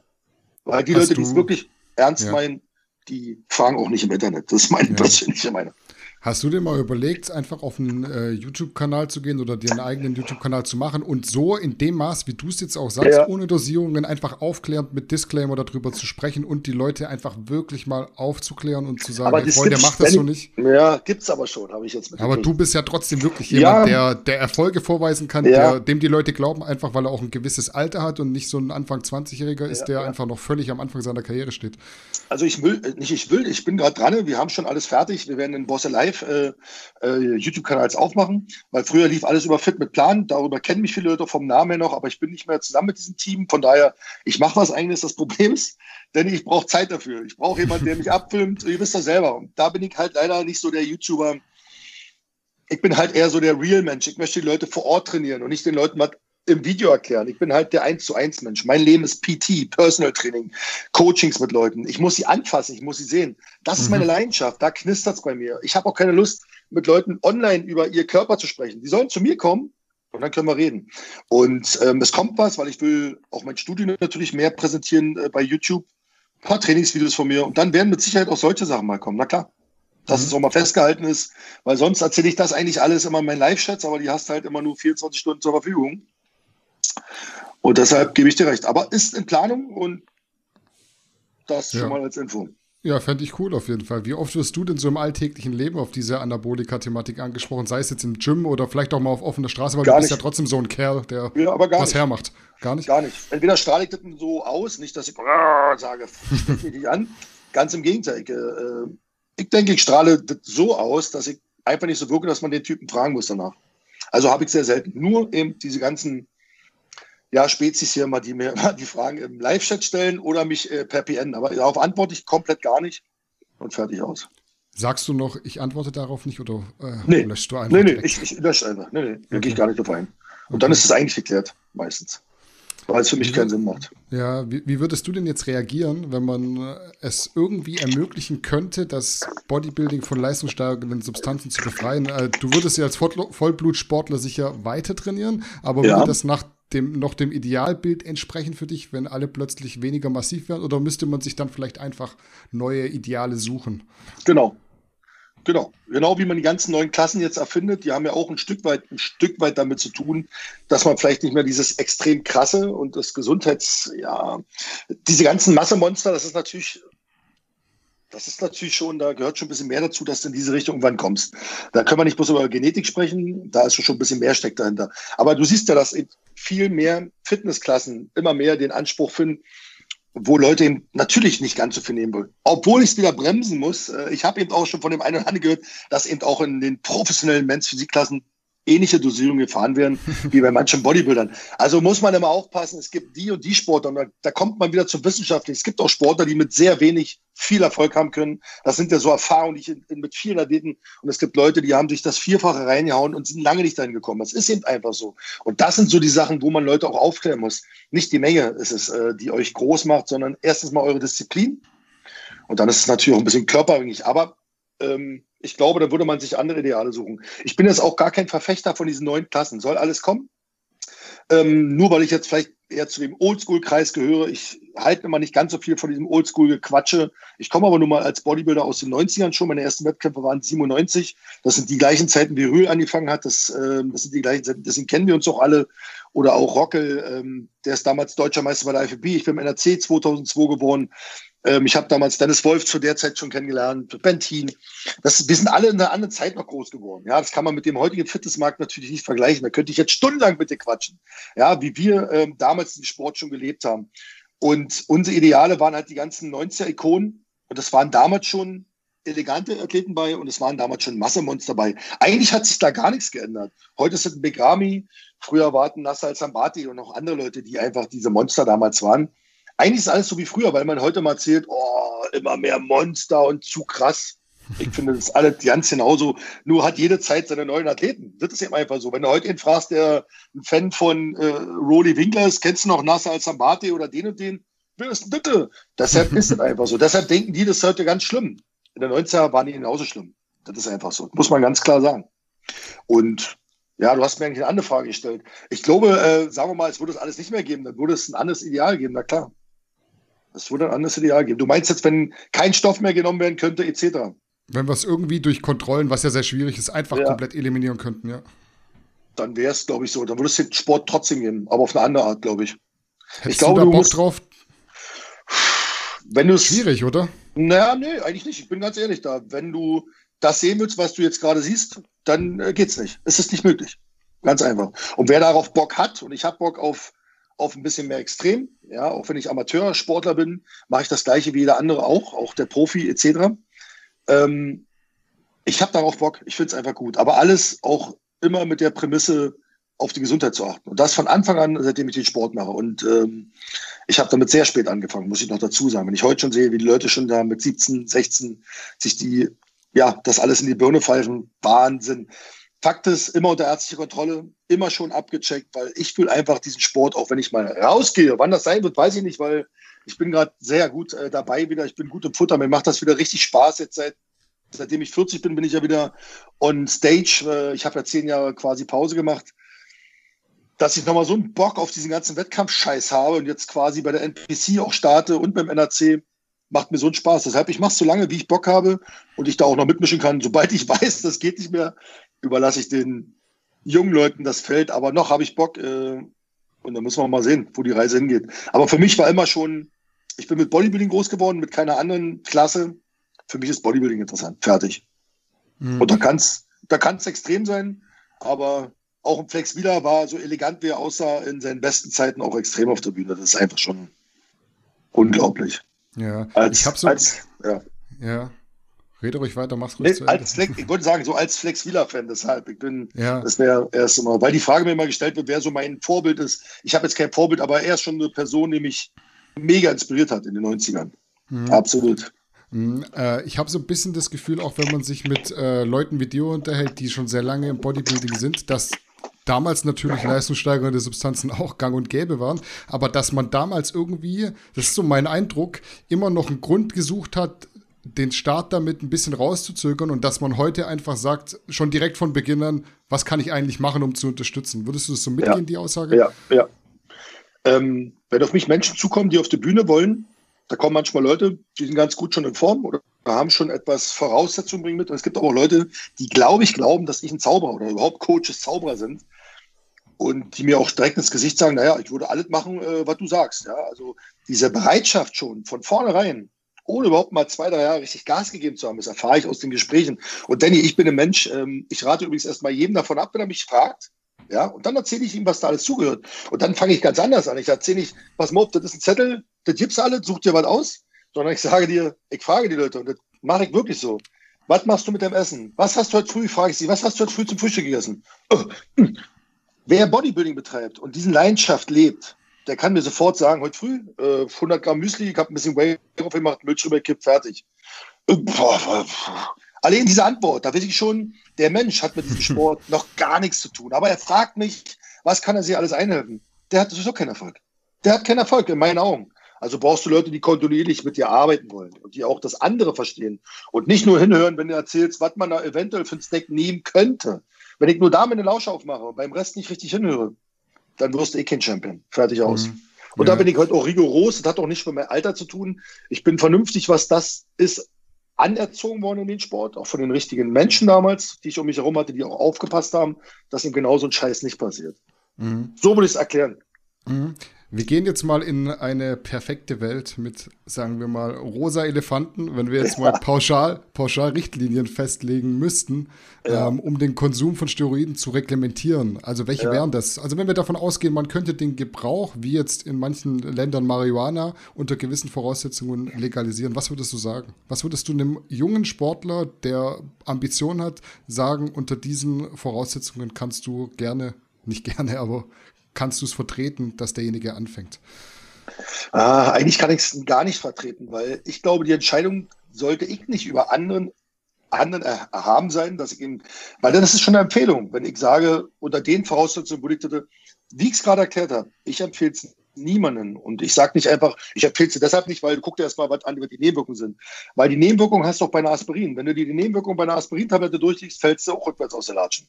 Ja, alles, Nierenversagen, bla bla bla. Das ist das, was ich habe. Es gibt ja auch Leute, die fragen mich, kann ich so aus dem Nähkästchen erzählen, was ist denn, wenn ich das und das nehmen würde? Ich sage, naja, was ist denn denn? Naja, mit den Nebenwirkungen und so.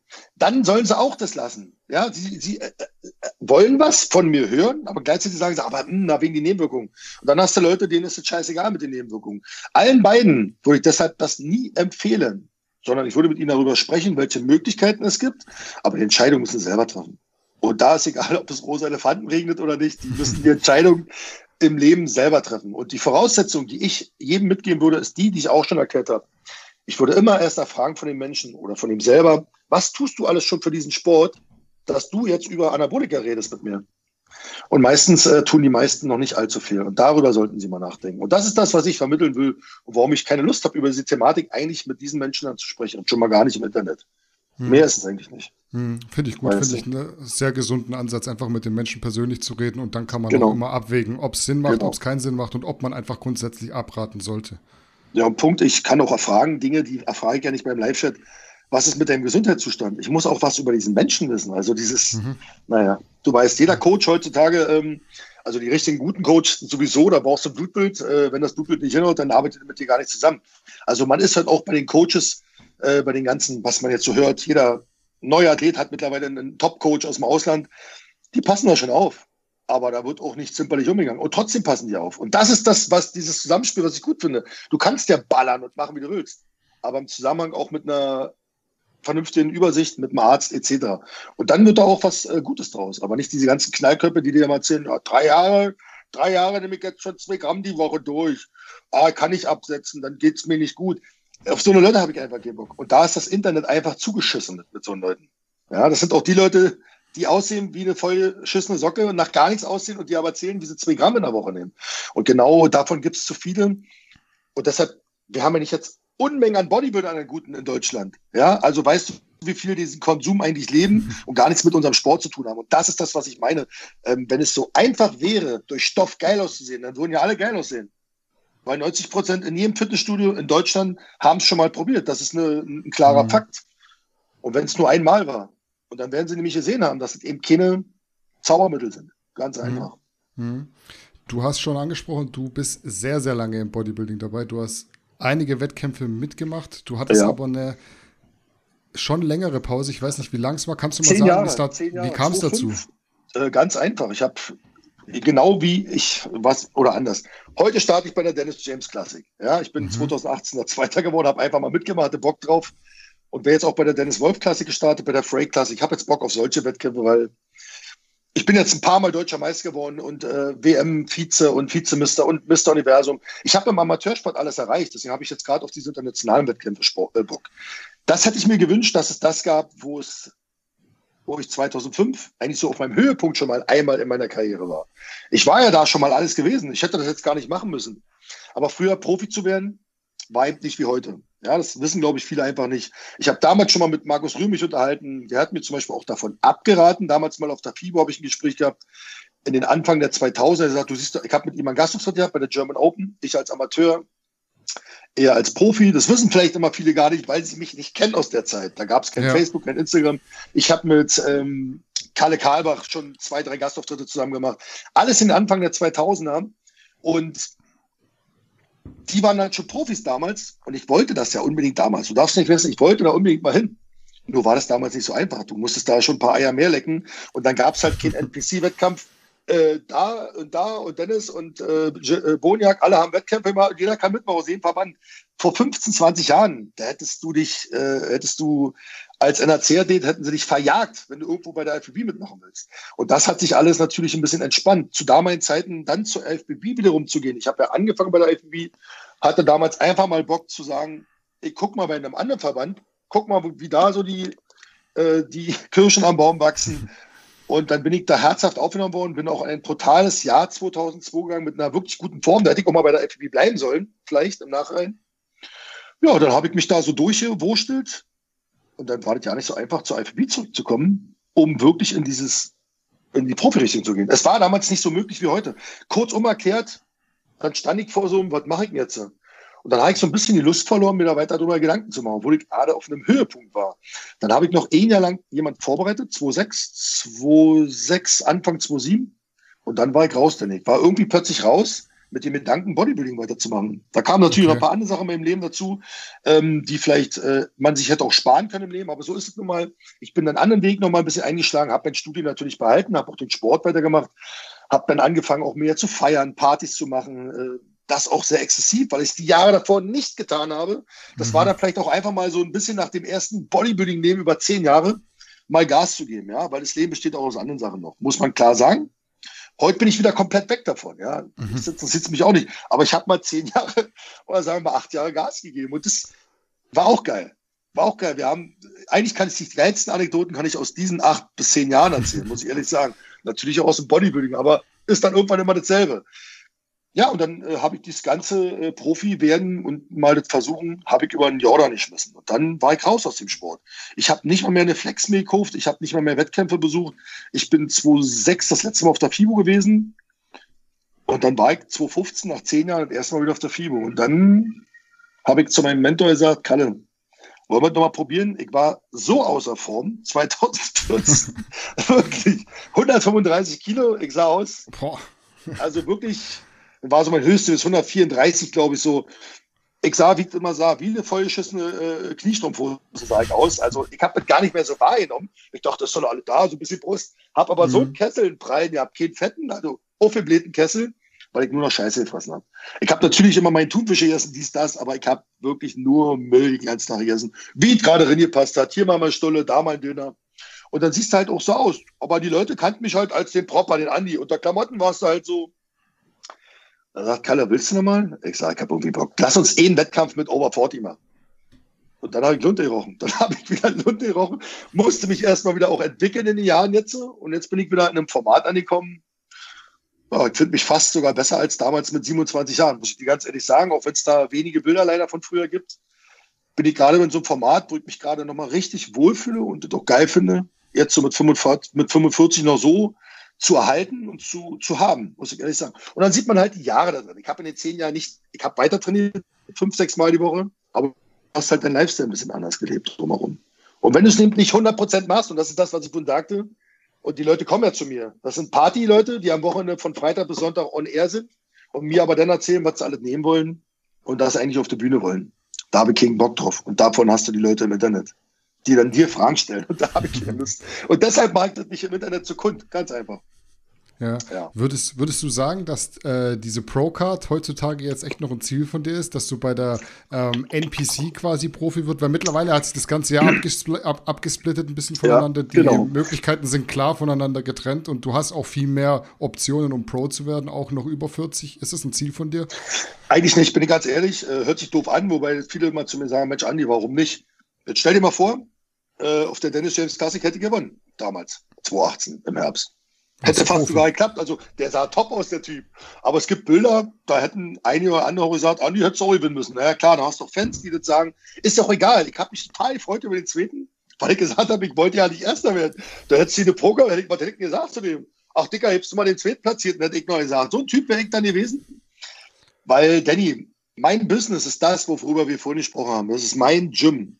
Das ist das, was ich mir aufgebaut habe. Weißt du, als Profi kann ich kein Geld verdienen. Da müssen wir ganz ehrlich sein ja, wenn du einen Sponsor hast, ich habe auch einen Sponsor, aber damit, davon kann ich nicht leben. Ja, es ist toll, dass Leute auf meinen Code bestellen und äh, da bleibt noch was hängen. Das ist ein Support, der ist super.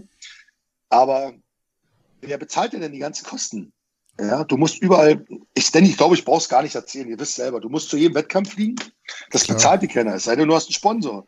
Ich sag nur mal, ich habe den Leuten mal aufgerechnet, was ich bezahlt hätte, nur um jetzt zur Frey Classic am 18.04. und jetzt vorgestern zur Dennis Wolf Classic. Ich habe den Leuten mal erzählt, ich habe ja alle Hotels gebucht was mich das als Amateur kostet, nur dahin zu fahren, da zu schlafen, da zu wohnen, zu essen, Auto, Anmeldung, Bräunungsfarbe, Posinghose, all die ganzen Sachen. Da geht richtig Geld drauf. Da gibt es Leute, die würden das, glaube ich, nicht mal bezahlen können. Und es geht um zwei Wettkämpfe. Was Hau ich sage, aus, einfach, raus. Na, pro Wochenende 500 Euro an Nebenkosten. Sprit, Hotel, zwei Zimmer, du hast auch noch Leute bei und mein Mentor, das bezahle ich dann natürlich alles. Ähm, du gehst was essen, Eintrittskarten kommt noch dazu. Nur mal so Dennis Wolf Classic. Ja, die Dennis Wolf Classic. Ich musste mich bei der NPC äh, anmelden mit 50 Dollar. Vor Ort hätte ich einen Doppelstart gemacht, 75, 95 Dollar. Äh, vier Eintrittskarten für, glaube 100 Euro. Ja, nur, dass es mal einer so weiß. Da sind wir ja schon bei dem Geld, was ich gerade sagte. Hotelzimmer musst du zwei Nächte machen. Du reist Freitag an, machst Sonntag, Samstag Wettkampf, Sonntag zurück. Spritkosten. Datteln, Dortmund, Berlin. Geht auch ein 100er durch. ja, Essen, mal so. Subs, Essen. Super, super Subs. Alles, Wahnsinn. Ja, das zähle ich nicht dazu. Ich meine, muss man was die Kosten für so Ja, ja genau, sind, aber das, um das geht ja nicht verloren. Wett Richtig, nur mal zum Wettkampf zu fahren, dann hast mhm. du doch nicht mehr auf der Bühne stand. Wir hatten glaube, das über, das, wir hatten 500 Euro über im Monat. Wir hatten das heutzutage. Punkt. Ja. Und das sind äh, zwei Wochen gewesen. Mhm. So, wer bezahlt mir das? Egal wie, äh, wir waren bei der Procard ich wurde immer so ein bisschen angefeindet, weil ich dann äh, mal meine Meinung dazu gesagt habe. Und trotzdem bleibe ich dabei. Es ist heute natürlich einfacher, ein Pro zu werden. Aber es ist heute auch ein anderes Geschäft. Früher war es eben nicht einfach, weil man einfach gesagt hat, der musste eben aussehen wie, oh krass, so kann ich nie aussehen. So war das halt früher. Ja, heute sind Leute Pros, die sehen auch nicht anders aus als ich. Da müssen wir ganz ehrlich sein. Ja, das ist nun mal einfach so. Und das ist der Unterschied. Also ist es leichter, heute Pro zu sein. Vor allem bist du heute ein Pro mit einem ganz anderen Format schon. Das ist nun mal auch so. Und äh, das ist auch gar nicht böse gemeint, um Gottes Willen. Ich freue mich für die Leute. Aber die Chance, jetzt als Pro ganz weit vorne mitzumischen. Bei immer mehr werdenden Pros, es ist ja Wahnsinn, wie viel weltweit tausende Pro-Karten verteilt werden, auch noch an anderen Verbänden, die fangen jetzt auch an mit ihren eigenen Pro-Cards. Das ist natürlich ein Geschäft und jetzt meckere ich wieder rum zwar. Nein, es ist legitim, dass Verbände da ihr Geld mitverdienen. Aber auf welche Kosten? Ja, dass du nachher dich, äh, irgendwann sind so viele Pros auf den Wettkämpfen, dass du gar nicht mehr wahrgenommen wirst, weil dann einfach nur noch ein schneller Durchlauf ist. Es ist einfach so. Früher gab es die eine einheimste Truppe, 20 Leute, fertig. Und die haben es unter sich ausgemacht. Heute hast du auf jeden Wettkampf immer neue Leute, die du noch nie vorher gesehen hast. Ja, da kann plötzlich einer dastehen und sagen, oh krass, der sieht ja krass aus. Und du hast einen ganz anderen Favoriten gehabt. Es ist ja super, wenn der Wettkampf so groß ist und der Beste soll gewinnen. Aber es wird ja nicht einfacher gemacht. Und wenn jedes Jahr alleine schon sieben Pro-Karten pro, bei einem Pro-Qualifier verteilt werden, dann wisst ihr, wie viele Pros jedes Jahr dazu kommen. Und wir reden von einer Veranstaltung. Mhm. Alles cool, aber es ist ja dadurch einfacher geworden. Muss man ja zu der Zeit vor 15, 10 Jahren einfach so sehen. Und es ist auch gar kein Problem. Und ich finde es geil. Ich hätte es mir gewünscht, dass es, um es nicht falsch verstehen zu lassen, dass es früher schon so gewesen wäre. Ich glaube, dann hätte ich alles dafür getan, Profi zu werden. Mhm. Du hast das mal auch klargestellt. Na klar, das war mein Traum. Aber früher niemals machbar. Oder du bist halt so aus dem Gehege geplatzt, dass eben jeder gar nicht dich übersehen konnte. Wie halt mhm. Markus Rühl, wie Karlbach. Das sind alles Monster gewesen. Und wenn man zum Beispiel mal auf äh, Karlbach eingeht, auf Kalle, schöne Grüße, falls du siehst, der Mann hat ein Format damals in Berlin gehabt. Den kenne ich noch, wie der mal eine Disco kam in Berlin. ein Monster, 145 Kilo. Ich glaube, der hat da mal irgendwie T-Shirts zwei zusammengenäht, damit er jetzt tragen kann. Der war ein Koloss. Ein knüppelharter Koloss, der damals in Amerika komplett übersehen wurde. Und da habe ich auch schon verstanden, ah, wie das ganze Pro-Geschäft so läuft. Ja? Und das waren eben so Gespräche damals schon, wo die Jungs da dann ja, ist alles schön und gut, aber hat auch alles Vor- und Nachteile, sage ich auch so wie das. Ja, kostet alles Geld, du wirst komplett übersehen, kriegst einen Sammelplatz bei der New York Pro oder hieß die damals Night of Champions. Mhm. Die sind mit 1000 Dollar nach Hause gefahren. Das, das hat gerade mal gereicht, um das Hotelzimmer in Amerika zu bezahlen. Und das sehen die Leute mal manchmal nicht. Und ich wünschte mir, dass sich auch gerade junge Leute, die unbedingt immer Pros werden sollen, sich auch mit dem, was danach kommt, mal beschäftigen. Ja, wenn du einen Sponsor hast, perfekt. Ja, wenn dir jemand äh, jeden Monat 5000 Euro gibt, bin ich sofort bereit, alles hinzulegen und dann mache ich auch nur den Sport. Gar keine Frage. Aber wer hat denn das? Hm. Die meisten Profis, die Pros geworden sind, haben noch ihre Arbeit nebenbei. Also ist das immer alles gar nicht so einfach unterzukriegen. Muss man einfach so sagen.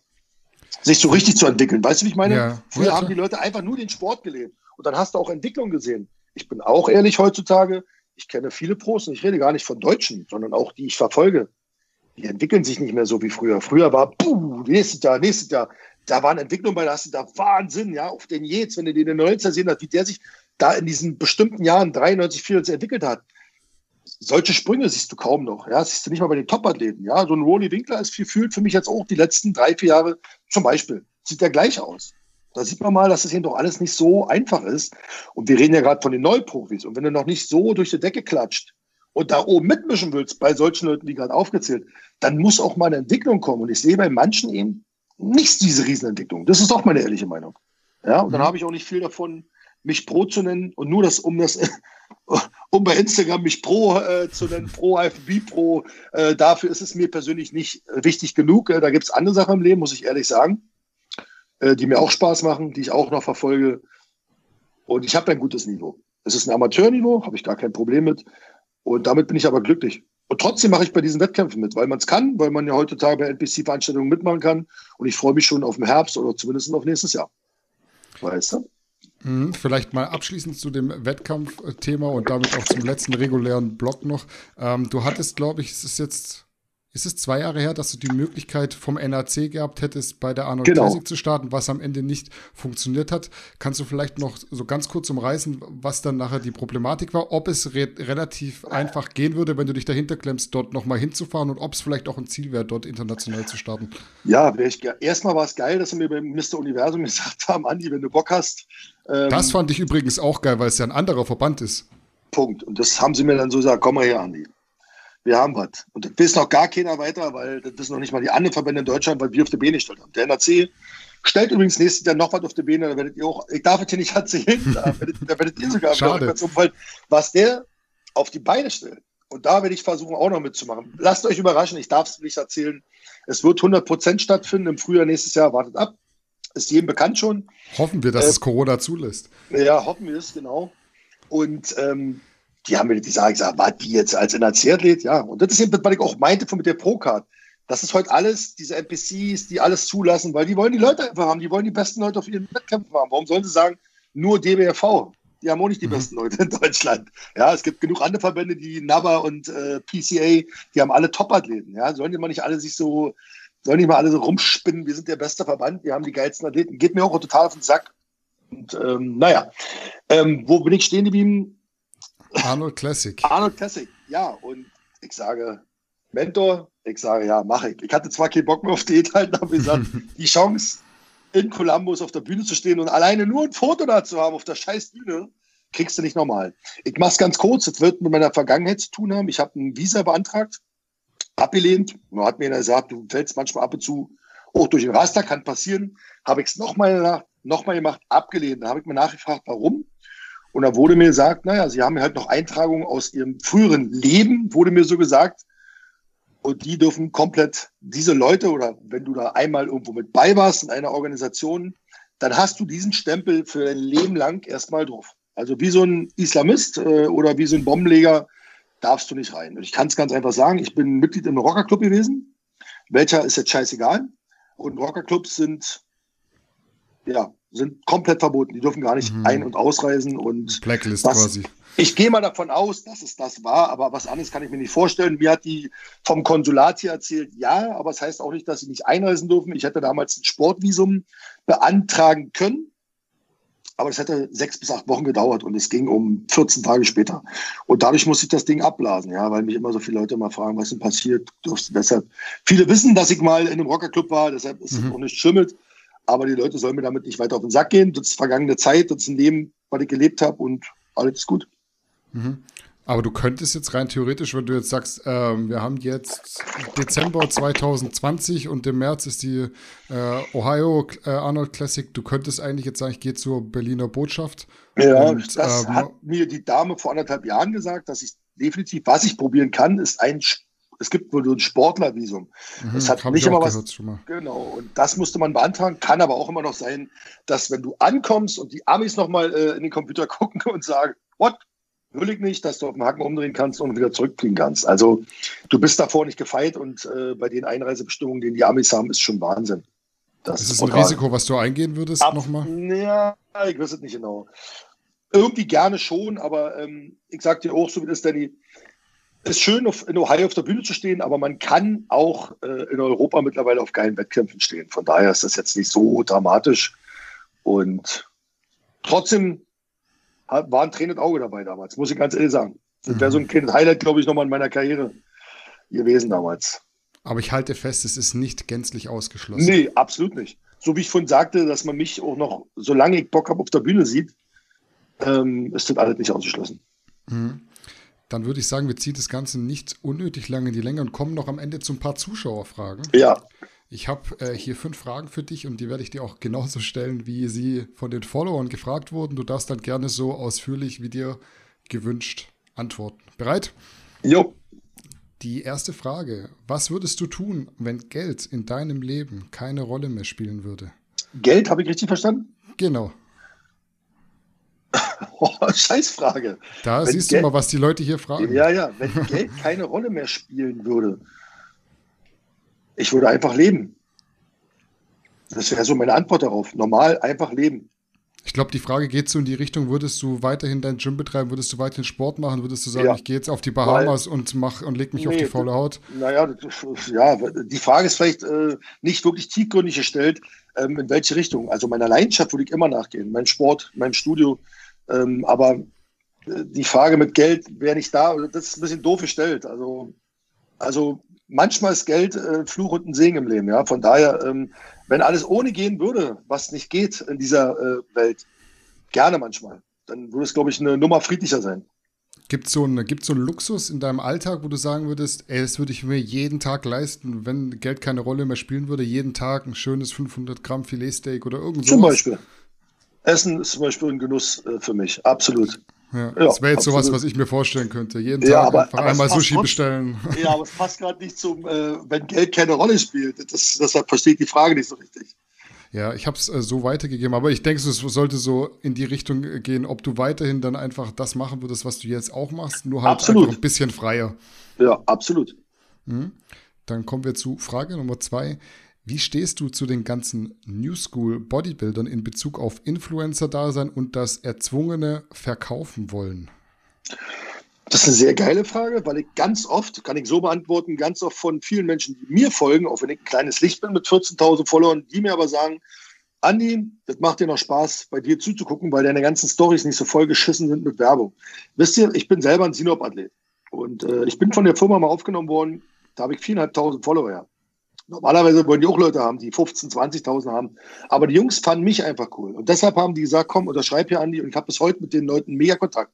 Ich habe aber auch gesagt, Leute, ich scheiße meine Leute nicht mit euren Produkten voll, sondern ich erzähle ihnen dann was dazu, wenn ich sie nehme und ich sage, ey Leute, ich habe hier eine Idee, die auch real ist und nicht irgendein Produkt in der Kamera halte. Es gibt ja auch Produkte bei Sinop, die ich nicht fresse, einfach weil ich sie nicht brauche. Also erzähle ich euch nicht, kauft euch das alles. Und das ärgert mich manchmal, dass das eben auch leider Kollegen, ob New School oder Old School, hoch und runter den ganzen Tag. Sie müssen es wahrscheinlich. Sie müssen es. Ich muss es nicht. Ich habe auch ein paar Vorgaben, aber mir tritt keiner in den Arsch, wenn ich mal eine Woche das nicht gemacht habe. Und momentan äh, ist mein Kopf auch nicht so ganz dabei, jeden Tag irgendein Sinop-Produkt drin zu stellen, was ich sowieso nicht mache und nicht muss, weil ich kämpfe momentan eher um meine Existenz und dass mein Gym läuft. Und das versteht sogar die Firma Sinop, die mich dahingehend gestern mit einem Post unterstützen. Ich glaube, es hängt immer davon ab, es schaltet immer so raus, wie es reinschallt, äh, äh, auch im Business. Äh, New Schooler, Old Schooler ist mir scheißegal, äh, weil ich bin zwar ein Old Schooler aus der Zeit, aber ich bin für alle neuen Sachen immer zu harm. Ich wäre schon bescheuert, wenn ich sagen würde, nur die alten Maschinen sind geil. Nee, mein Studio ist mit dem geilsten Equipment und Scheiß ausgestattet. Marcel weiß es, die waren alle schon bei mhm. mir. Und äh, da kann ich mich ja nicht vor verbergen, ja. Und äh, das sind heute geilere Subs und einfache äh, Ernährung äh, einfache und bessere Subs wie vor 20 Jahren gab, was alles viel leichter macht und dass es heute auch Nahrung gibt zu kaufen in einer Kaufhalle oder einem Supermarkt, die wir früher gern gehabt hätten, da kann mich ja davor nicht äh, verbergen. Was mich, wie gesagt, eher so ein bisschen nervt, aber ich verfolge so eine Leute kaum, ist, dass es eigentlich nur noch um Verkauf geht.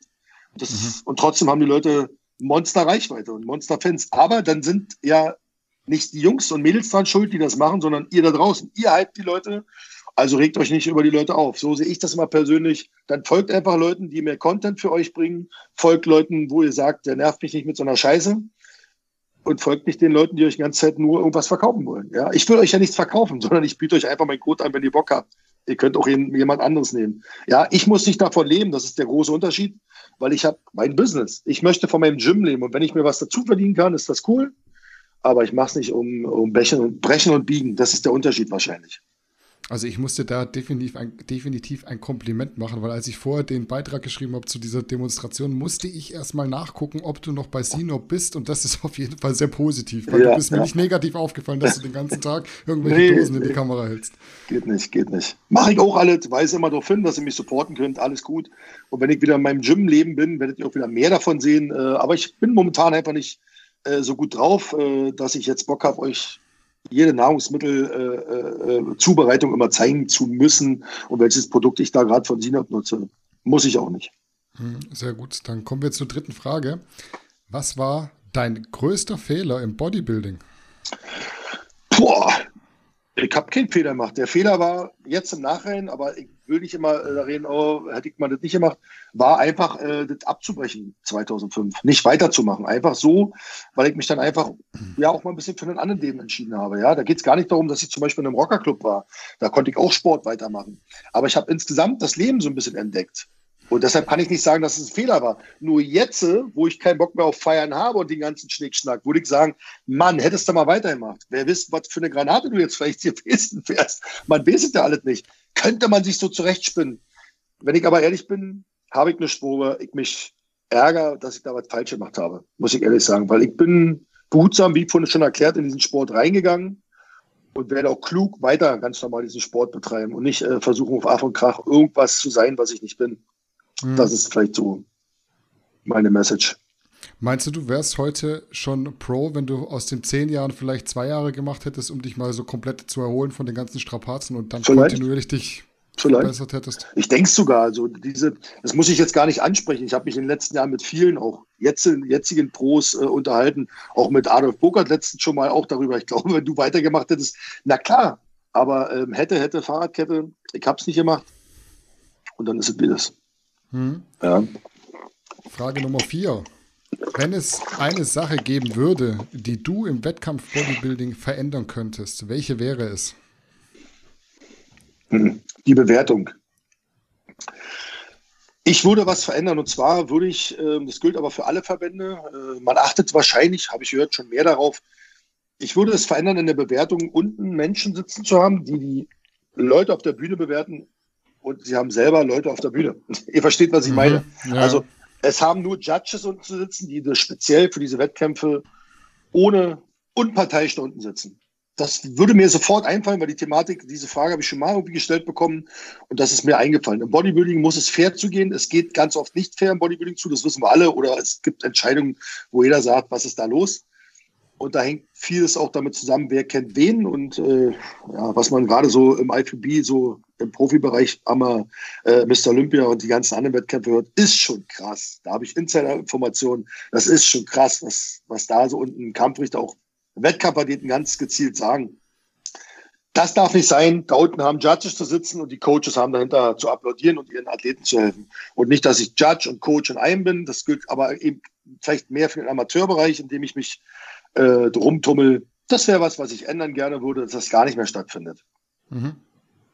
Ansonsten, nö, habe ich nicht. Und dass man, äh, doch, dass man äh, der Posing-Kür wie in den 90er Jahren ähm, auch wieder gerne 10, 20 Prozent für die Bewertung am Ende mit dazu steckt. Weil ansonsten sollen sie das einfach sparen. Dann sollen sie nicht von 10 Athleten 5 die Posing-Kür machen lassen. Wenn sie am Ende eh keine Wertung oder nicht in die Wertung kommt, dann sollen sie sich sparen. Weil heute geht alles schnell, schnell. Das gilt auch für alle Verbände. Man versucht große Veranstaltungen mit vielen Athleten schnell durchzuwaschen. Früher hat alles ein bisschen länger gedauert. Eine Berliner Meisterschaft der IFB hat 1998 noch gedauert. Da war ich früh um 8 in der Halle und dann waren wir abends um 0 Uhr raus. Ja. So lange geht heute nicht mal mehr ein Mr. Universum, der ähm, 300 Athleten hat. Das ist einfach so, weil vieles gar nicht mehr stattfindet. Ja, ja. finde ich zwei sehr erfrischende Vorschläge, die ich definitiv so mitgehen kann. Ja. ja. Frage Nummer 5. Warum schafft es Bodybuilding nicht zu den Olympischen Spielen? Es ist doch klar, dass in allen anderen Sportarten auch gedopt wird. Selber beantwortet schon. Die Frage ist schon selber beantwortet. Kann ich nicht sagen, weil wir wahrscheinlich in der Optik, in der Präsentation dieses Sportes einfach keine, für viele andere keine Leistung darstellen. Was wir selber natürlich alle als Bodybuilder, die jahrelang auf diesen Körper trainieren, ja ganz anders sehen. Aber es geht um eine Weite, um eine Höhe, um etwas Gemessenes. Und äh, du hast keinen Maßstab, was du misst. Wir im Bodybuilding sehen das so, wer ist am härtesten, wer ist am vaskulärsten und wie auch immer. Aber das ist, äh, glaube ich, für die Gremien der Olympiagremien nicht äh, entscheidend. Und dann sind wir wahrscheinlich die einfachste Aussage, in der Optik präsentieren wir halt etwas Unnatürliches, was es ja auch nach hinten raus ist. Es ist unnatürlich. Es ist nicht so gewollt, dass man so aussieht, wie wir aussehen vom, von der Menschheit. Und deshalb wird das nicht anerkannt. Das denke ich einfach so. Aber das Erste umso mehr. Du wirst einfach nicht anerkannt, weil du nicht eine direkte Leistung ablieferst. Ja, deshalb ist es ja auch so schwierig im Bodybuilding. Es wird ein Mr. Olympia gekürt und alle sagen, na, ich habe ja aber den Zweitplatzierten vorne gesehen. Wenn du Weitsprung machst, hat der, der am weitesten springt, gewonnen. Ja, wenn du beim Boxen in umhaust, hat der den K.O. gewonnen. Und das fehlt im Bodybuilding und ich glaube, deshalb werden wir nie salonfähig für Olympia werden denke ich. Okay. Mhm, glaubst du, es wird auch äh, keine Chance geben, wenn man jetzt mal diesen äh, Doping-Aspekt komplett ausklammert, einfach dann, durch dann zukünftige ja. Kontrollen? Dann ja, aber das ist ja, äh, ja. Dann hast du aber immer noch die, äh, diesen Bewertungsmaßstab, den man Stimmt. irgendwie so schlecht, ja. schlecht äh, umsetzen kann. Aber ich glaube, das Doping steht schon mit an erster Stelle, wobei ich. Glaube ich auch. Wobei sie es jetzt natürlich nicht so sagen, aber jetzt würden sie eher so sagen, na, die Bewertungskram scheiße, so weißt du. Weil sie müssen ja auch ehrlich sein, du weißt selber, wie er es schon selber beantwortet hat, der Kollege hier oder die Dame, in allen Sportarten wird gedopt. Der Mensch will höher, weiter, größer werden und, und besser werden und dazu wird alles getan. Und Fakt ist, es gibt so viel verschleiernde Mittel mittlerweile und ähm, es gibt einfach Produkte, die du drei Tage später gar nicht mehr im Körper hast, aber du hast halt bis zu Olympia damit gearbeitet.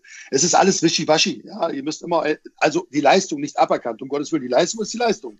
Aber trotzdem wird ja nachgeholfen. Da müssen wir ja auch ehrlich sein. Ich glaube auch, dass das für immer vorgeschoben werden würde, selbst wenn du, selbst wenn du das Doping ausklammern könntest, würde ja. trotzdem gesagt werden, man kann es nie mit einem Restrisiko äh, so komplett abschaffen und Richtig. deshalb werden wir euch nie zulassen zu den Olympischen Spielen. Finde ich absolut. schade, aber ist, glaube ich, auch so. Ja. Absolut, absolut. Gut, Andi. Ich habe keine eigenen Fragen mehr und auch keine Zuschauerfragen mehr. Und dementsprechend sind wir eigentlich am Ende dieser Episode angekommen. Gibt es noch irgendwas, was dir auf dem Herzen liegt? Irgendwas, was du unseren Followern vielleicht gerade in dieser Zeit mit auf den Weg geben möchtest? Hm. Mein Slogan ist immer einfach machen.